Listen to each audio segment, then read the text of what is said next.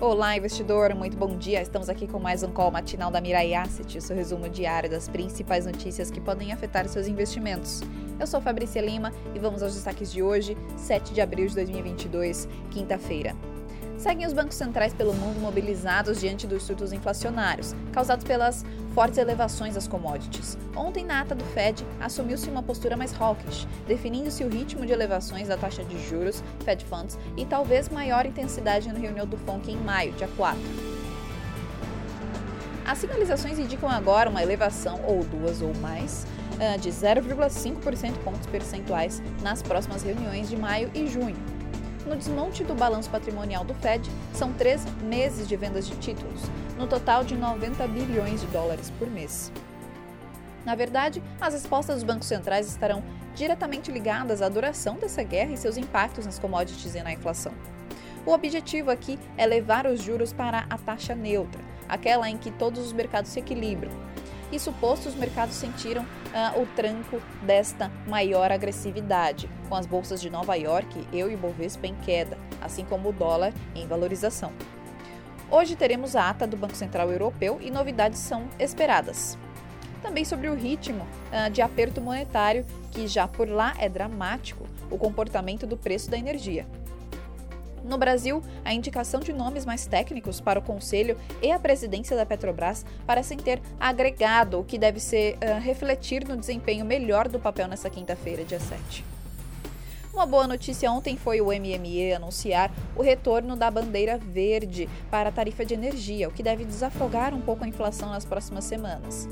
Expectativas são de que, uma função, uh, em função disso, a queda no IPCA de abril seja de 0,40 a 0,60 pontos percentuais.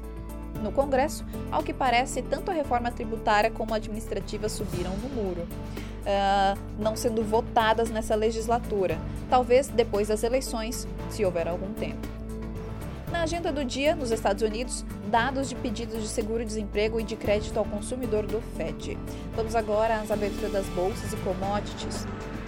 O Ibovespa ontem fechou com uma queda de 0,55% a 116.791 pontos. O dólar com um aumento de 1,11% a R$ 4,66. Nasdaq com uma queda de 2,22%. E a Selic acumulada no ano para quem investe em renda fixa uh, está em 2,61%. Na Ásia, as bolsas de valores fecharam em queda, com Nikkei em menos 1,69%, Xangai em menos 1,42%. Na Europa, as bolsas abriram mistas, com Londres em menos 0,08%, Alemanha em mais 0,68% e França em mais 0,84%. Nos Estados Unidos, os futuros das bolsas de valores uh, abriram em alta moderada, com Dow Jones em mais 0,02%, S&P em mais 0,17% e Nasdaq com aumento de 0,31%. O Ibovespa Futuro abriu em mais 0,24% a 118.625 pontos. O dólar abriu com uma leve queda de 0,07% a R$ 4,71. O petróleo WTI em mais 1,84% a 98 dólares o barril e o petróleo Brent uh, em mais 1,68% a 102,77 dólares o barril e o minério de ferro Porto de Qingdao com um aumento de 2,32% a 145,85 dólares a tonelada. E esses foram os destaques de hoje. Espero que vocês tenham ótimos negócios, um ótimo dia, um ótimo restinho de semana. Até mais!